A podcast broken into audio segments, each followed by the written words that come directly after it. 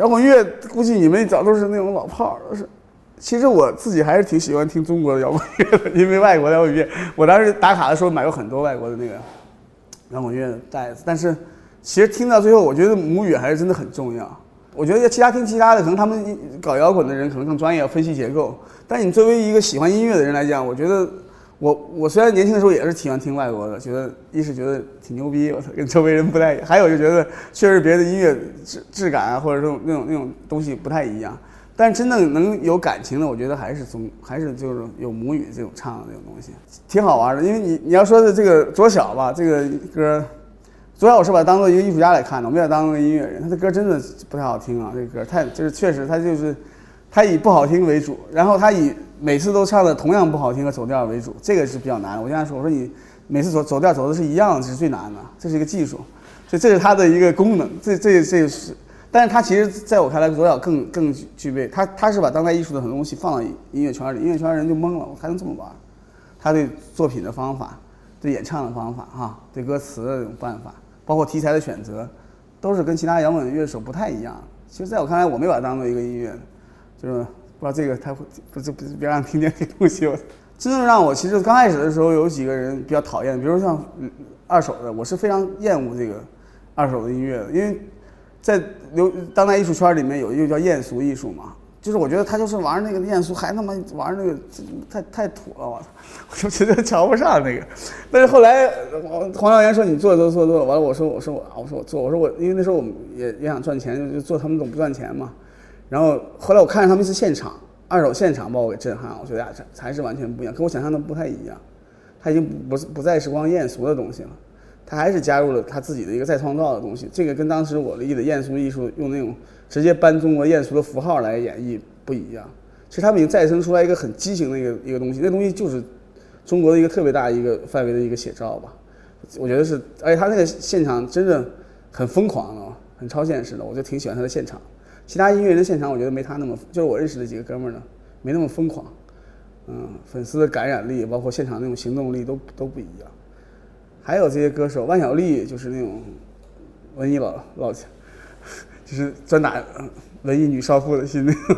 那种那种歌手，也挺好听的，都都反正我觉得都非常好听。但是就是呃，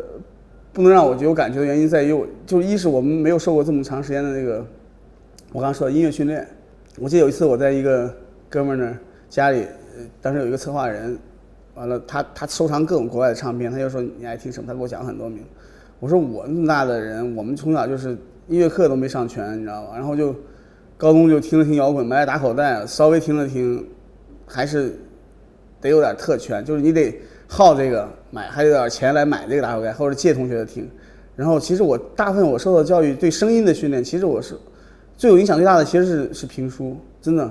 就我我对我真的对我影响影响最为大的就是评书，并不是包括评书的结构。评书人讲故事的方式，单田芳讲故事的方式，我的微博我也关注单单田芳，我总跟别人回信回发留言，他也不理我。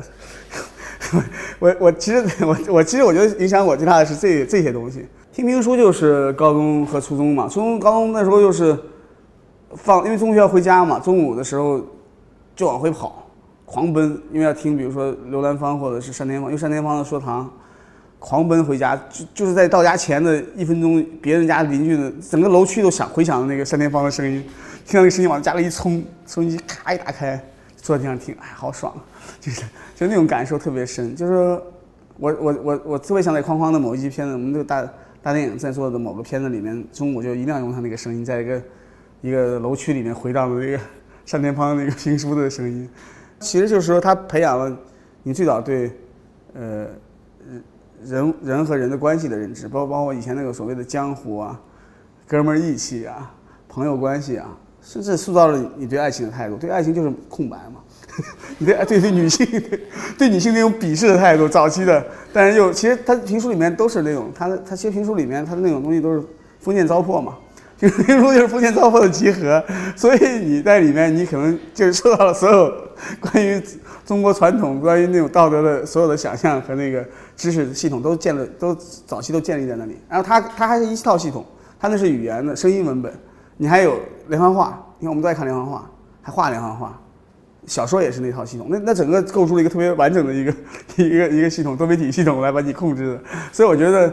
那个东西你说好不好呢？当你要一直活在那里面，保养是不好。但是当你再走出来以后，你再反观回去的时候，你会发现，哎，有东西是其实挺好玩的。我现在再看回去，有些东西，我以前有段时间，当你学当代艺术的时候，你是瞧不起那些玩意儿的，是吧？你听摇滚乐的时候，怎么想起评书？单田芳、刘兰芳太傻逼了，太太土了，这些人太土了，不好。但当你真正再再返回去走的时候，你可能是另外一个方式看了，就不一样。就那几部评书呗，刘兰，你没听过吗？刘兰芳的《岳飞传》，完了还有单田芳的那个呃《七侠三侠五义》，还最主要是说唐。他完了还有就是那个袁阔成的《三呃三国演义》，其实最吸引我的就是江湖和就是水浒这种江湖上的这种。所谓的义，还有什么建立理想什么那种理想国那种感觉，年轻人都喜欢。其实它都它里面都有点，它那个是加了一点点那个土匪的乌托邦，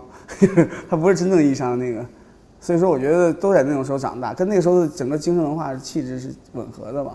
我是在画画的时候，我我在我在就是呃就画油画的时候，很长一段时间我都是听评书的。我现在我来回路上我还听评书呢，有时候。但是我现在已经把拓展开了，我开始听点别的了。上班路上，我现在这两天听的是那个福尔摩斯探案集，太奇葩了！我要听你，我现在发现福尔福尔摩斯这个以前小时候看过这个书，我现在听感觉和没看过一样，完全完全没看过，在房间照着念的嘛，挺好玩的。福尔摩斯探案集，我觉得就因为你现在不是有演过什么美英剧，有演了好几遍，但是你仔细看别人原著那个文笔啊，你就想起来这个，一是关于翻译，一是关于以前人描写这个描写的方式完全是不一样的，他描写东西。他他那种文学叙事性怎么说呢？现在人很少去用这种方式描写，因为太土了。他会从一个细节开始描写一个人物啊，整整个状态，包括人物的那种太现实主义了。我觉得现在人可能没有耐心去现实主义了，不不就少有这样的。大家可能都得出奇出巧吧。他那特别朴素，就就是很朴素的讲一个故事。他也甚至包袱什么都不太抖，然后他还去就假模似的。扮演一个华生来记录这个这个，就他特认真的去扮演这个东西。现在的文本全是颠覆和解构嘛，你就重新再听，觉得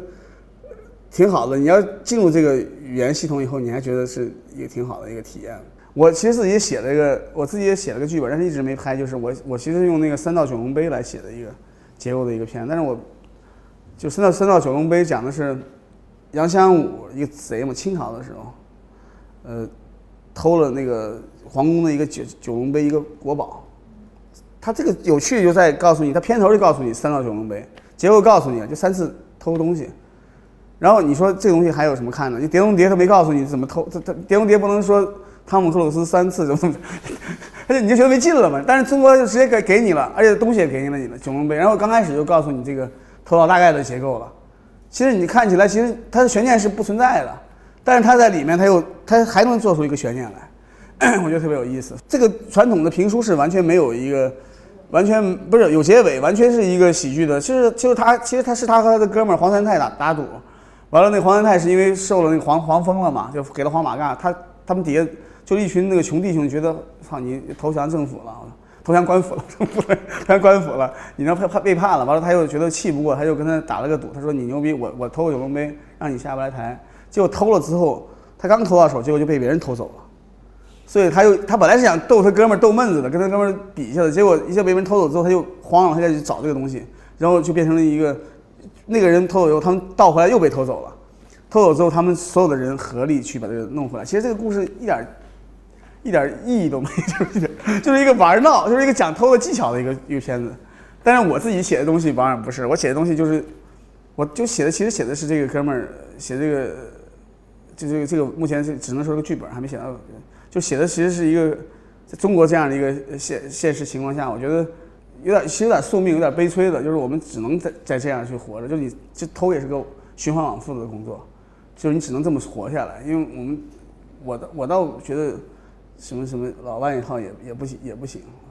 中国中国人就只能这么苦逼的活着吧。我 我觉得挺好，我是宣扬一个悲观的论调，可能是就是它其实是嗯。就这样一个结构吧，但我觉得适合中国的这样一个评书结构。